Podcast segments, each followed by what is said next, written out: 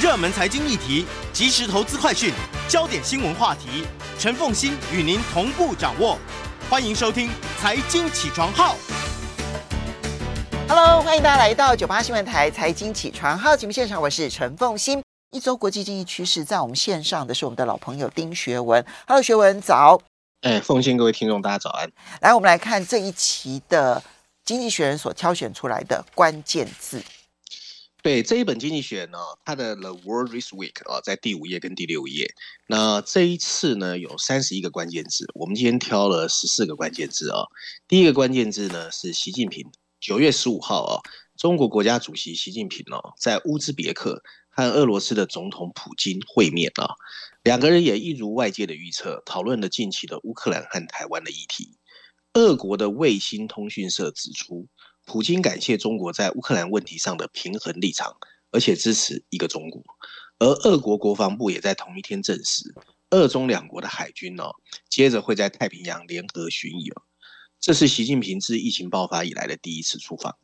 第二个关键字泰国，九月十三号，二十五岁的一名泰国的社运人士。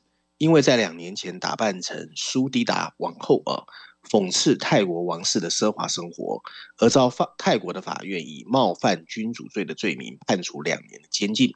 泰国拥有世界上最严格的冒犯君主罪的法律啊，最高可判处十五年的监禁。这个人是否认了指控，并表示他只是穿着传统的泰国服装。按照泰国的人权律师的说法啊。在过去两年，至少已经有两百一十个人被指控侮辱王室的成员。第三个关键字：inflation，通货膨胀。美国的年度通货膨胀率从七月份的百分之八点五下回到八月份的百分之八点三。不过呢，月度的消费者物价指数 CPI 却意外上升了百分之零点一。政府希望汽油的价格下跌，现在每加仑大概是三点七美元哦，这是六个月的新低，已经缓解了通货膨胀的压力。不过，核心通货膨胀啊，就是不包括粮食和食品、和能源和粮食的这个价格的通货膨胀大幅上升。家庭的电费哦，账单已经同比增长百分之十五点八，是一九八一年以来的最大增幅。天然气增长了百分之三十三。第四个关键是英国，九月十四号，英国国家统计局 ONS 跟着公布英国的消费者物价指数 CPI 的年增率。在八月份回落到百分之九点九，不过仍然接近四十年以来的最高，反映出英国人正在跟生活成本搏斗。因为政府决定实行嗯大规模的能源救援计划，通货膨胀预计会再次下降，这可以遏制家庭账单的飙升。第五个关键字：股票市场。九月十三号，美国八月份的 CPI 公布之后啊，金融市场风云变色，华尔街经历的暴跌现象到底有多惨？答案是从股票、债券到黄金，几乎除了美元以外的所有资产都遭遇到了沉重的打击。美国的道琼斯重跌了一千两百七十六点，NASDAQ 跌幅超过百分之五，S M P 五百指数也在当天下跌百分之四点三，百分之九十九的成分股都下跌。这三大股市指数都创下了自二零二零年六月十一号以来的最大单日跌幅。第六个关键字：暴利税。欧盟委员会主席冯德莱恩。详细介绍了对能源公司征收意外所得税的提议，以帮助那些在账单飙升中挣扎的家庭。冯德莱恩的目标是从电力公司筹集一千四百亿欧元哦，大概也就是一千四百亿美元，并表示石油、天然气和煤炭公司将不得不做出危机的贡献。他还承诺，委员会会对电力市场进行全面的改革。第七个关键字：法国。九月十五号啊。法国政府表示，明年会对家庭能源账单的增幅限制在百分之十五。另外，法国政府也会给经济最困难的一千两百万户的家庭提供能源的补助。也就是说，每十个家庭里面会有四个家庭可以享受到补助。补助的幅度有两种：一百欧元和两百欧元。另外，哦，德国最大的天然气分销商 Uniper 正在跟德国政府谈判，希望变成国有化。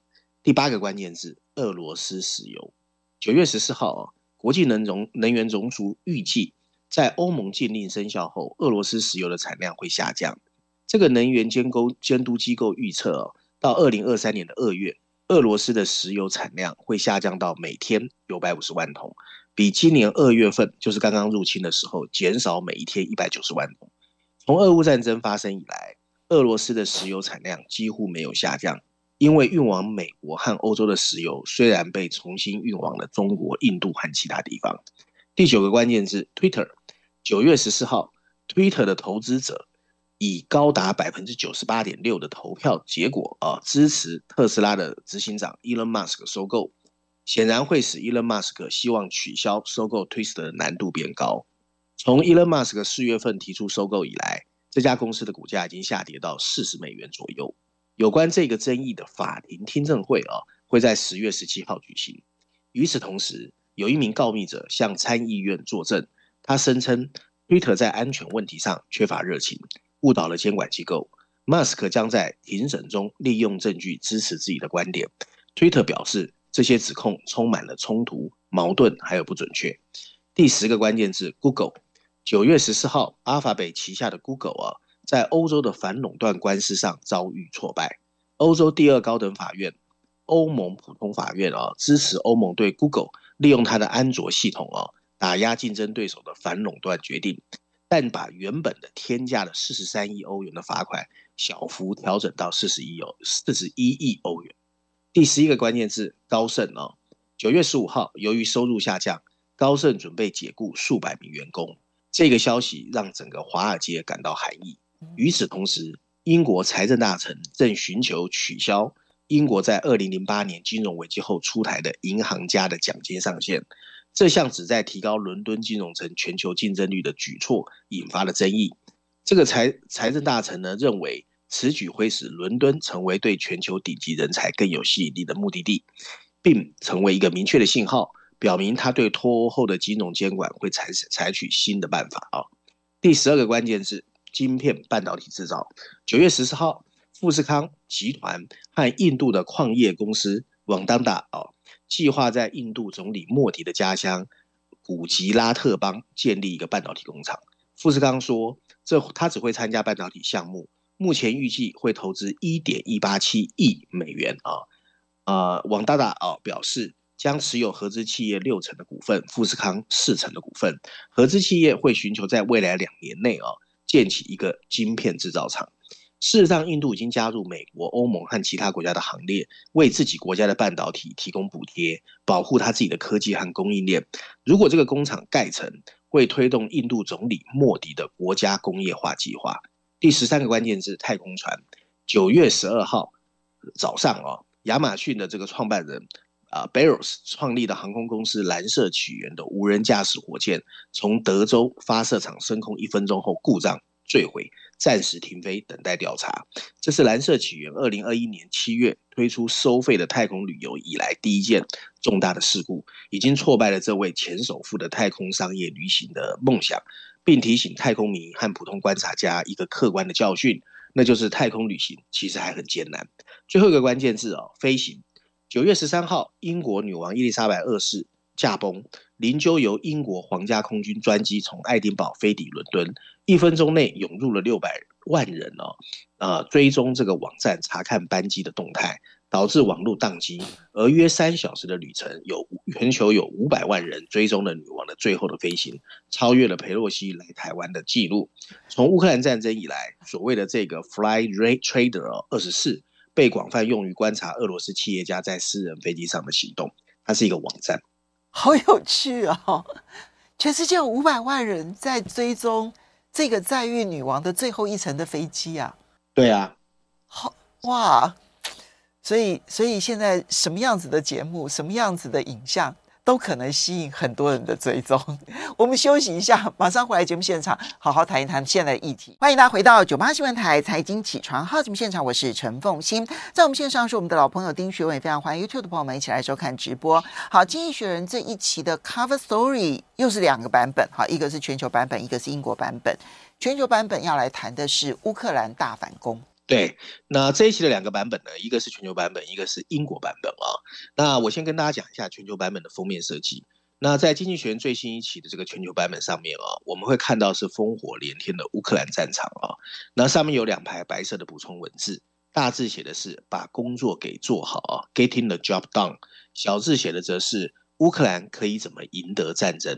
那这个议题呢，经济学人用了三篇文章，分别在序论第一篇第七页、欧洲版本第一篇第四十六页，还有欧洲版本第二篇第四十七页啊。我一样啊，把它综合之后跟大家解读一下啊。在这个封面故事的文章里面，经济学认真评估了乌克兰军队最近几天取得的惊人进展。这是普京在三月底决定放弃夺取基辅以来哦，整个战事最戏剧性的一个逆转。对战争进行预测总是有风险，不过趋势看起来已经改变。俄罗斯的占领行动处处受限，乌克兰正在逐渐，甚至有时候突然的把失去的领土收回。认真说起来，乌克兰战事取决在两大关键哦，那就是物资还有人员。在战争物资的资源方面，情况越来越好。美国和其他盟国正在向乌克兰运送大量的武器军火，这改变了交战的状况。乌克兰可以更精准地打击敌人的弹药库、指挥中心，还有后勤的节点。俄罗斯则显得无力反击。俄罗斯所谓的空中优势也被瓦解。同时间，俄罗斯的武器储备正在减少，而乌克兰的武器后援越来越强。北约的先进设备已经取代了华沙条约的旧式装备。没错，乌克兰的人力优势也在增长。普京的二十万入侵部队哦，其实损失惨重。就算威胁利诱，一时半载也没有办法补足哦军力的不同不不足。相比之下，乌克兰国内的士气越来越高，西方源源不断的装备跟训练也日益完善。经济学认为，乌克兰军队越来越发现自己是在为谎言而战，因为乌克兰不但不是由纳粹所统治，乌克兰人民也没有希望被俄罗斯解放。当然。因为这样就一口咬定乌克兰的胜利近在眼前，也不切实际。但是有一条道路清晰可见，将俄罗斯完全驱逐出乌克兰啊，说实话还有困难。要让俄罗斯军队全面崩溃也不容易。不过西方世界应该加大力度推进。乌克兰已经证明，借由西方的武器输送，他还是有能力进一步收复领土的。西方应该开始考虑乌克兰明年的装备需要，并开始扩大乌克兰驻外部队的培训。战争的发展趋势对整个西方世界都有利，这个势头必须留住。如果让乌克兰人相信入侵者有可能成功，一些人会不得不默许或选择跟俄罗斯合作。如果他们坚信俄罗斯人终将被击溃，那么他们反抗的动机就可以得到加强。抵抗者总是希望能够站在胜利的一边，合作者最害怕成为叛国者被治罪。欧洲更有理由群起抵抗普京的能源勒索勒索。自从他切断了天然气的供应，欧洲各国终于明白，要防止自己的人民在冬天受冻，就就要在全世界寻找更好的替代能源。你可以在政策的细节吹毛求疵，但如何在痛苦中保持团结最重要。与此同时，普京精心塑造的不可战胜正在遭受一次次的裂痕。他压制了大部分的异议人士，但不安情绪也在俄罗斯境内传播。鹰派人士正在责备战争的进行。莫斯科和圣彼得堡的一些勇敢政客已经开始呼吁普京应该辞职下台。文章最后啊，确实，俄罗斯经济在制裁下比表现比比比预期好，但它仍在陷入缓慢的经济停滞中。能源价格的下降说明了一切。西方应该在俄罗斯政权和俄罗斯人民之间做好区隔。西方领导人应该强调，他们针对的对象是普京，而不是俄罗斯人民。西方国家应该张开双手，欢迎俄罗斯的精英来归。如果幸运，俄罗斯的精英最终会厌倦被继续孤立，俄罗斯安全部队也会厌倦被一个妄想历史辉煌的暴君推入一场无法获胜的战争。俄罗斯仍然有能力选择结束这场战争，不过最后的和平应该不会按照普京希望的条件来达成。好，感觉上面比较像是政治宣传文章。哎，非常像，对啊，因为他这里面提的几个点，都让人觉得那那那后续要怎么做呢？比如说，各西方国家都必须要提供武器输送，还要加强对于乌克兰的海外的这些人力的这些培训。但问题是，各个国家紧接着要去面对的经济衰退压力，要怎么去解决它？然后他说，这个天然气能源价格暴涨的问题，西方世界必须要在痛苦当中继续的团结。他听起来比较像口号，而并不像方法。对啊，而且而且啊，其实因为台湾的媒体，其实我觉得还是有一些 selective 啊。如果你去看一些西方媒体啊，有很多人也担心这一次俄罗斯啊，它其实几乎是没有抵抗，就把这些领土还给乌克兰。是，然后整个乌克兰的战场哦，其实是易攻难守的。对，就是你攻下来容易，你要继续守住很难。所以其实后面还是有些变数啦，并不是像该封信你说的对。其实很多的西方自由主义的媒体当着往乌克兰倒，但是实际状况还是有点错综复杂。对，尤其这个对，就这个地方易易攻难守这件事，这个特质本身其实是很很重要的哈。好，接下来我们再来看到的是，你挑选了《伦敦金融时报》的社论啊，来谈货币政策如何会影响到经济。那么，嗯，世界银行现在已经提出警告了，各国的央行不断的收紧货币的结果，可能会导致世界毁灭性的衰退。看起来，《伦敦金融时报》是类似的调性吗？哦，其实不是货币政策，是货币变化，oh. 就是汇率市场的变化，会在通货膨胀、跟能源危机还有俄乌战争以上再加一个黑乌鸦哦。它的议题是这样，那它标题直接下的是哦，货币变化正在加剧全球经济的困境。补充标题写的是啊，美元到现在为止对贸易和金融还是有巨大的影响啊。那这个文章我觉得写的还不错哦，我跟大家讲一下它的论点。如果能源危机和四十年以来的最高的通货膨胀，你嫌它破坏性不够，那么汇率大幅调整正在对全球经济带来的困扰，其实让人更头痛啊。经过过去二十年的强势，欧元现在竟然跟美元处于平价。上个礼拜啊，英镑对美元跌破了一九八五年以来的最低水准，许多分析师预计英镑还会进一步下跌。与此同时，日元对美元汇率也在急剧下滑。今年会是日元有史以来最糟糕的一年。这个故事的一部分啊，遵循了一个熟悉的模式，在困难时期，外汇交易员和投资者会涌向美元作为避风港。二零零八年爆发金融危机的时候也是这样。当时的美国处于金融崩溃的正央，现在更多的因素推动了对美国资产的需求，包括了乌克兰战争、能源危机，还有一些新兴市场的高油价和粮食价格的不确定性。美国是相对安全的选择。最特别的是，它现在变成一个能源的进出口，经济基本面也在支撑美元的走势。在今年的 Jackson Hole 啊，美国联准会主席鲍尔的讲话简短但是清晰，联准会会继续毫不犹豫地提高升息来降低通货膨胀率。现在的通货膨胀率是目标的四倍以上，这提高了美元的相对吸引力。当欧元和中国经济的前景也变得黯淡之际，最近的数据告诉我们，除了拜登颁布的财政支持之外，美国的韧性其实十足。有一些特殊因素也进一步在导致货币的疲软。俄罗斯总统普京的天然气武器化啊，意味着欧洲欧洲经济正在经历巨大的贸易条件的冲击。中国会如何克服能源危机的不确定性，让投资人感到不安。在英国，新政府本已紧张的公共财政。对独立经济机构的打击以及庞大的借贷计划，都削弱了英国人民对财政信誉的信心。与此同时，日本央行一直坚持宽松货币政策来刺激增长和通货膨胀，也令人忧虑。反过来，美元的强势具有深远的影响。在发达经济体中，各国央行正在追赶美国联总会，来避免本国货币走软，这也加剧了输入型通货膨胀。对一些人来说，不断上升的利率是一个大问题，因为能源危机的借款新增已经很高的防疫债务，在新兴国家，它新增了以美元计价的债务负担，又担心着破坏性资本的外流会威胁国际收支的危机。按照国际货币基金组织 IMF 的这个报告啊，全球大概现在有二十个新兴市场的债务规模其实是处于困境状态，没有一个目前快速的解决方案。发达经济体想应对美元强势的唯一方法是通过可信和审慎的政策，引导自己度过今天的危机，走上更高的增长道路。对新兴世界来说，更好的协调多边债务重组现在已经变得非常关键。文章最后提到，美国在全球产出所占的份额的下降、数位货币的崛起，还有美元对俄罗斯制裁中的武器化，都被认为是它潜在灭亡的原因。可是，考虑人民币在全球贸易和金融中目前的地位，它对全球经济仍有着巨大的影响。一九七一年，时任美国财政部长 John Conley 曾经警告他的国际同行：“美元是我们的货币，但是是你们的问题。”现在五十年过去了，这句话还是非常的实际。这句话现在不断的被引用。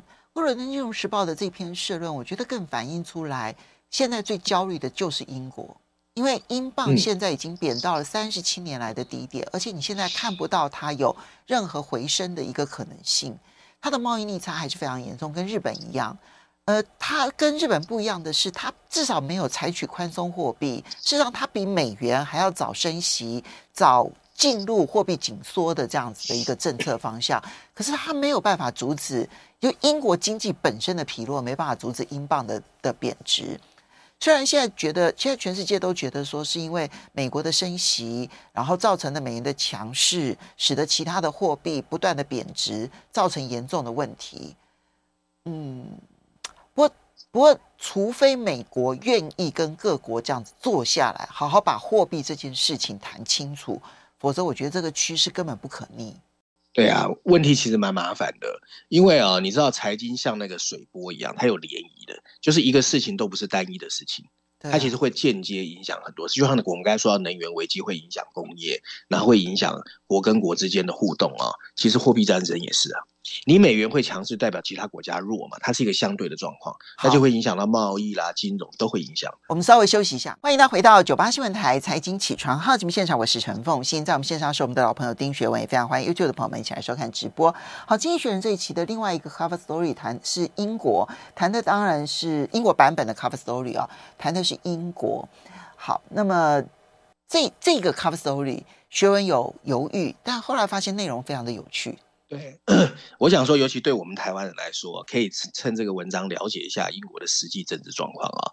那它在封面设计上呢，经济学人这一次让我们是在黑漆漆的封底前面啊，还有刚刚过世的伊丽莎白女王的侧影前面啊，看见的是西装笔挺的查尔斯国王啊，不是王子啊，向我们走来。那上面的文字写的是进入查尔斯时代。不过这次经济学人啊，很大篇幅，它总共用了十一篇文章，除了序论第二篇第八页之外哦。整个英国板块从十四页到二十二页有八篇文章，如果对英国特别有感觉的人，尤其留英的人，可以去看一下。另外呢，还在文化板块的第一篇，还有七十八页的辅文，也有两篇文章在讲伊丽莎白女王留下来的一些文化遗产啊。那我把文章呢稍微整合之后跟大家分享。九月十九号的伊丽莎白女王二世的下葬啊，会让伦敦短暂成为全球的中心。跟一个世纪前英国的帝国地位啊遥相呼应的是，包括拜登在内的数十个国家元首会在西敏寺的大教堂见证整个葬礼的仪式。全球甚至可能有超过十亿的公全球公民会在家中同步观看。这是伊丽莎白长寿的方程式。她在任的七十年开始在那个已经消失时代的暮年，那是一个充满国事访问和接待的时代。但同时也是衡量他能不能成功的一个标杆。随着查理三世在英国境内的冲突，西方民粹主义跟专制政权崛起中接受执政，这一成功方程式会再一次被检验。从表面上看啊，英国君主制跟时代精神其实是背道而驰的。所谓的无条件尊崇早就消失了，嗯，而皇室是建立在古老的尊称和穿着长袍男仆侍奉之上的。在精英统治的时代，君主制根植于不合理的出身特权，民粹主义意味着精英出局，但最引人注目的皇室精英却非常矛盾的依然存在。身份政治意味着这些故事真的还实际上存在我们的生活中。不过，女王把自己的感情隐藏在她收集的一些过时的帽子之下。按理来说，对王室的支持应该在伊丽莎白的领导下崩溃，就像经济学家。经济学人有时想象的那样，但相反的，我们反而看到了在过去几十年君主制的蓬勃发展。其中一个原因在于呢，这是伊丽莎白女王她个人优势展现的一个平台。其中最主要的一种公共服务的自我否定愿景，在她身上显露无遗。伊丽莎白找出了君主制可以怎么帮助一个越来越不团结的国家众志成城，甚至找回同属一个国家的荣誉感。正如他每周都会在宫殿里跟首相会面一样，他努力通过在全世界各地旅行、剪彩、倾听、挥手和询问，来表明普通的英国人对他来说也很重要。另外，在国外，他非常会把握分寸。一九六一年，在一次国事访问中，他跟非洲加纳的第一位总统，之前还是一个政治犯，一起跳舞，向加纳人表明他们是主权国家。向英国人表示，时代已经改变。二零一一年，他还成为爱尔兰血腥独立九十年来第一位访问爱尔兰的英国君主，也是爱尔兰共和军刺杀她丈夫跟叔叔三十二年之后，她成为了一个不大可能来到的和谐象征。他的外交政策并没有弥补英国帝国的错误，怎么可能？根本就不可能。但这是向前迈出的一步。没人知道查尔斯会怎么接棒。七十三岁的他一直生活在妈妈的阴影中，包括越演耀眼的戴安娜，他的第一任妻子。也是在他的上面，还有他忠诚的母亲。过去所谓的哭泣王子的传说已经太多了，还有太多的自怜。但他早期受关注的一些主题，譬如说他特别关注环保啊，似乎可以让他能够做一些事。本周他已经发出讯号，他说他会尽量压制自己的观点。然而，新国王不一定要成为政治家才能成功，这也是英国君主立宪制度能够繁荣的第二个原因。他的权力。将像国家借来的印象圈一样受到限制。他越是果断地运用他们，他们的力量就越小。经济学人有一个很伟大的编辑哦，叫 Walter Bagehot 哦，在十九世纪六零年代曾经写过一篇文章。他说，在英国的君主立宪制度下，共和国早已在君主制的潜移默化中改变。政府的行政和立法权力属于内阁和议会，皇冠是国家尊严的部分，用于仪式和神话的制作。在精英时代。贝吉哈把这个视为一种伪装，一种让少数精英继续扮演他们的角色的同时，又让大部分人感到 happy 的一个手段。如今，当公民权已经普及的今天，英国人没有人相信贝吉哈小说的内容，就像他们在澳大利亚、加拿大和其他任何查尔斯将成为遥远国家元首的国家一样。因此，我们过去一直主张英国应该 就是否成为共和国进行公投。然而，贝吉哈的见解仍然具有影响力。肮脏的政客来来往往，他们通过分裂国家来达成协议并赢得选举。国王帮助保持政治和国家的分离。如果混淆了两者，他会面临灾难。与之相比，现在美国、巴西和土耳其出现像川普或者巴塞诺鲁，还有所谓的 Adogan，这些国家元首和政府首脑的融合，就比较容易受到毒害。显然，你不需要一个君主制来达成分离。像爱尔兰这样的国家，则由一个表面的总统来代替。他或他来自人民，理论上已经赢得了荣誉。废物或流氓可以被驱逐或起诉。在某种程度上，历史制定了一个规则，从头到尾创造一个君主制，现在会看起来很滑稽哦。文章最后提到，呃，在伊丽莎白的统治下，英国发生了难以辨认的变化。它不仅像其他民主国家一样经历了社会和科技的变革，而且也被一个大国所取代，不止一次。最近一次是在英国脱欧问题上，整个政治陷入困境。在所有这些动荡中，君主制所表现出的连续性，一直扮演着一种温和理性的影响啊。那英国的衰落所带来的创伤，其实比可能造成的小得多。伊丽莎白的技巧是一直悄悄的在更新着君主制，而查尔斯最艰难的任务就是怎么进一步更新。整个前景令人望而生畏，帝国的遗产已经溃烂，可能危及联邦。苏格兰独立之争会涌现，英国脱欧步入了英国零税宪法的漏洞，甚至英国人的基本权利的地位也令人怀疑。查尔斯没有单独解决这些问题的权利，但他可以在和平解决这些问题发挥作用。他很幸运，他的母亲伊丽莎白给他指明了一条道路。不过听起来这个任务，他需要的就是人民人人民的尊敬以及喜爱。而这两件事，恰恰是查尔斯三世所缺乏的东西。嗯，没错。好，我们最后来看一下，你挑选了《经济学人》有关于讨论中国大陆的下一代接班人的问题。